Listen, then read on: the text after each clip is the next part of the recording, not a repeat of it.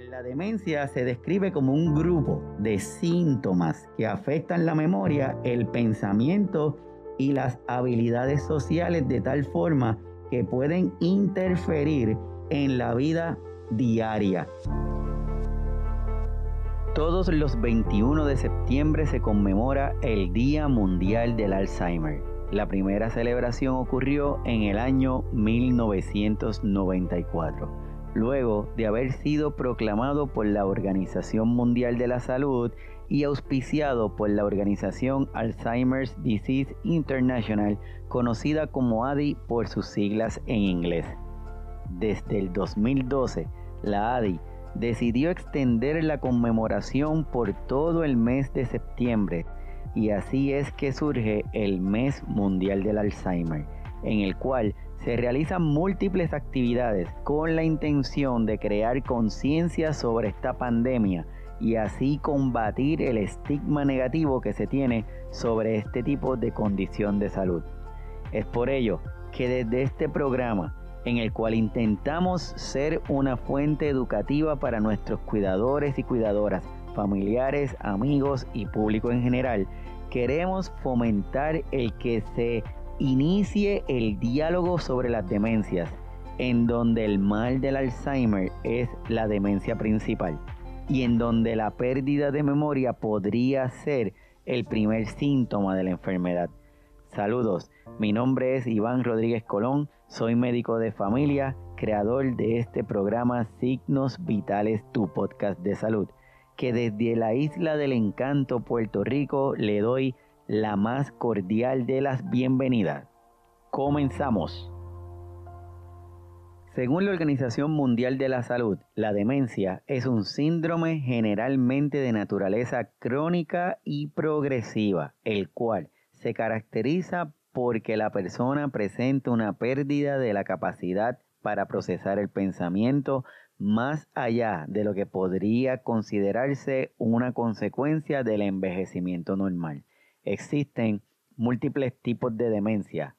Ese término de sombrilla en donde tenemos el Alzheimer, tenemos demencias vasculares, tenemos demencias frontotemporales, luego tenemos demencias del cuerpo de Lewy, tenemos las demencias por Parkinson, y otro tipo de demencia. Lo que es importante es que nos acordemos que el Alzheimer es parte de la demencia y como dato tenemos que una de cada dos personas mayores de 65 años de edad va a tener la condición. Casi la mitad de los individuos mayores de 85 años sufre de este padecimiento del Alzheimer. El 70% de los pacientes con Alzheimer residen en sus hogares, por lo tanto, el impacto de la enfermedad se extiende a, a más personas, entre ellas los familiares y sus amistades. Y ahí es donde estamos incluyendo a nuestros cuidadores y a nuestras cuidadoras. Al entender que el envejecimiento es un factor de riesgo importante para el desarrollo de las demencias y teniendo en cuenta que nuestras sociedades están envejeciendo, ya sea por un aumento en la expectativa de vida de las personas, por mejores sistemas de salud, uso de medicamentos, el repunte de las técnicas milenarias y a esto le añadimos una disminución en la tasa de natalidad, podemos concluir que el riesgo de padecer de demencia cada vez es mayor. Es por ello que dentro de las estadísticas y proyecciones mundiales para el Alzheimer tenemos los siguientes datos. Se espera que en las Américas, nada más en las Américas, en nuestro lado, para el 2050, 30.5 millones de personas tengan este diagnóstico de demencia. Así que esta condición, por eso se le dice que es una pandemia, porque ocupa todo el mundo. Por lo tanto, debemos comenzar a tomar acciones que sean positivas para evitar que esta condición siga progresando como lo está haciendo. Cada 65 segundos, una persona en los Estados Unidos es diagnosticada con Alzheimer. Pero si eso lo ponemos a nivel mundial, cada 3 segundos, cada 3 segundos una persona es diagnosticada con esta condición. No cabe duda que el impacto del Alzheimer dentro de nuestra región de las Américas, como en el resto del mundo, ha ido en aumento y según las proyecciones, este es un tren que va a gran velocidad y si no comenzamos a tomar las medidas de prevención adecuadas, el panorama para el año 2050 es poco alentador. Pues, ¿qué nos queda por hacer? Debemos estar alerta de los cambios en el comportamiento de nuestros familiares para que se realice una evaluación médica a tiempo y así poder determinar si estamos frente a un posible caso de demencia e iniciar el manejo multidisciplinario que se requiere para su cuidado. Es por ello que es importante identificar aquellas señales o comportamientos que está presentando la persona para de esa forma lograr buscar una atención a tiempo. Señales como por ejemplo que se desoriente en tiempo y en espacio, problemas para mantener la secuencia de las cosas, cambios en su estado de ánimo y de conducta, problemas para guardar o hacer tareas que requieran secuencia, un juicio disminuido o pobre, dificultad para acordarse de las cosas e incluso el estar presentando una conducta de aislamiento de actividades sociales y de trabajo.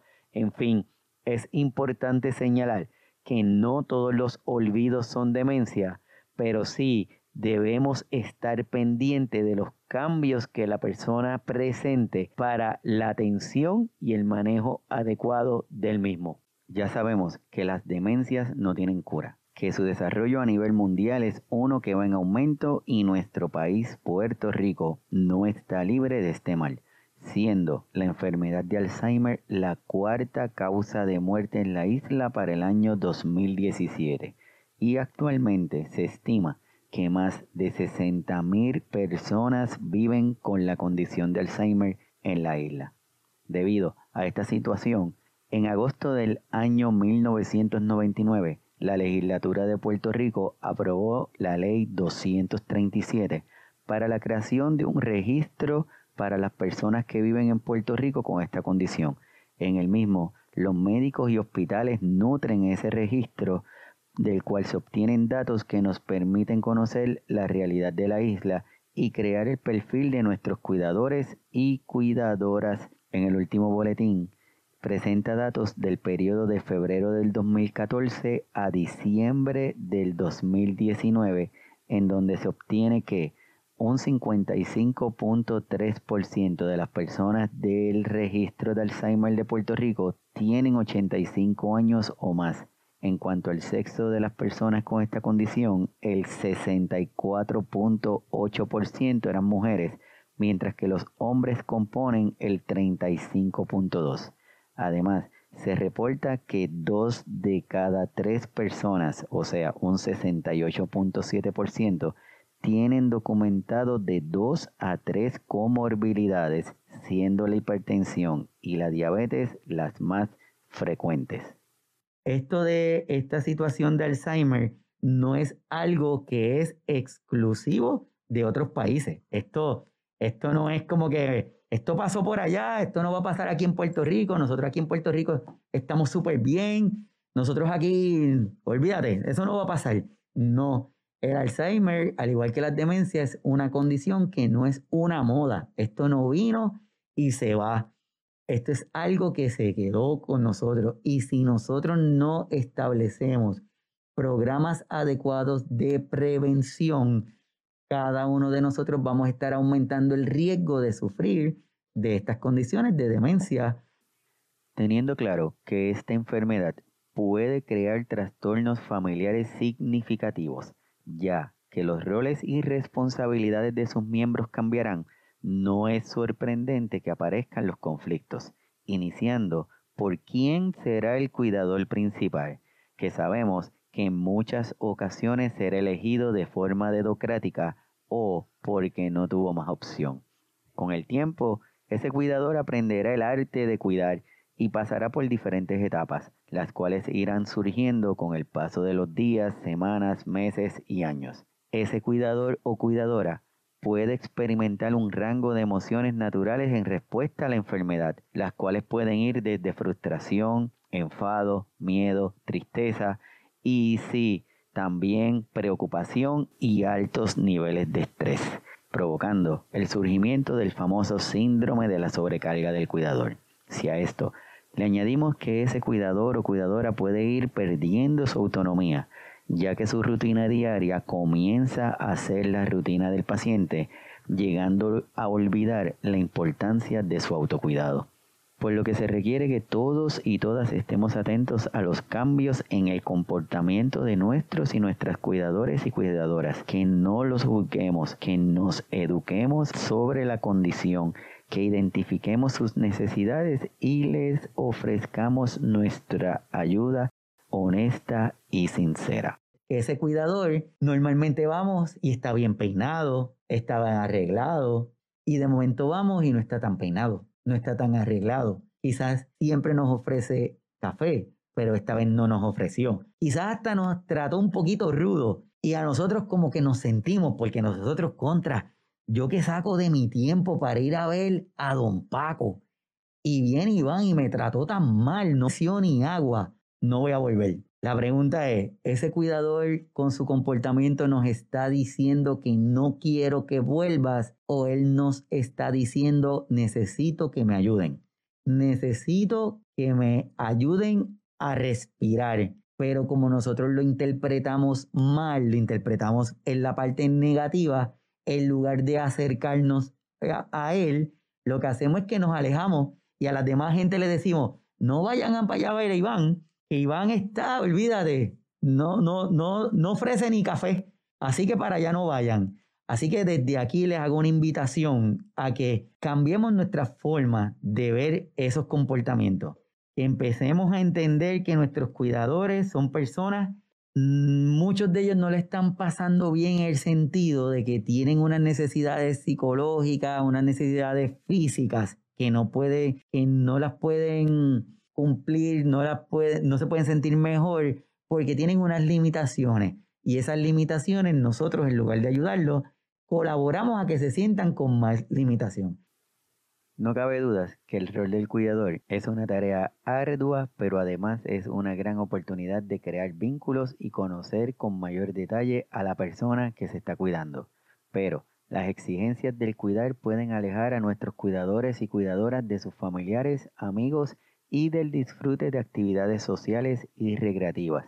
Es por ello que es importante que establezcan rutinas de autocuidado, en donde le den énfasis a su cuidado físico y emocional, que aprendan todo lo que puedan sobre el tipo de demencia que tiene su ser querido y los cambios que posiblemente se van a ir presentando con el paso del tiempo. El identificar grupos de apoyo en su área, en el cual los cuidadores y cuidadoras pueden compartir sus experiencias e intercambiar información práctica para el manejo y el cuidado de las personas. Desde aquí, desde este programa, quiero reconocer y agradecer a todos y todas los cuidadores que cada día cuidan desde la invisibilidad que les provoca esta tarea.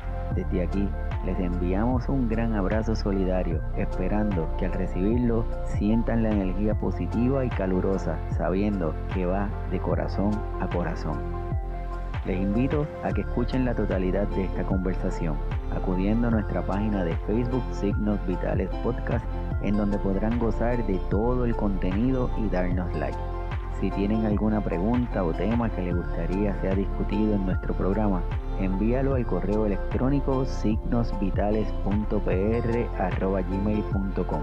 Además, les invito a que se suscriban a este podcast para que se mantengan al día con los próximos episodios. Mi nombre es Iván Rodríguez Colón y les agradezco que nos hayan acompañado, esperando que lo compartan y nos continúen apoyando. Hasta pronto.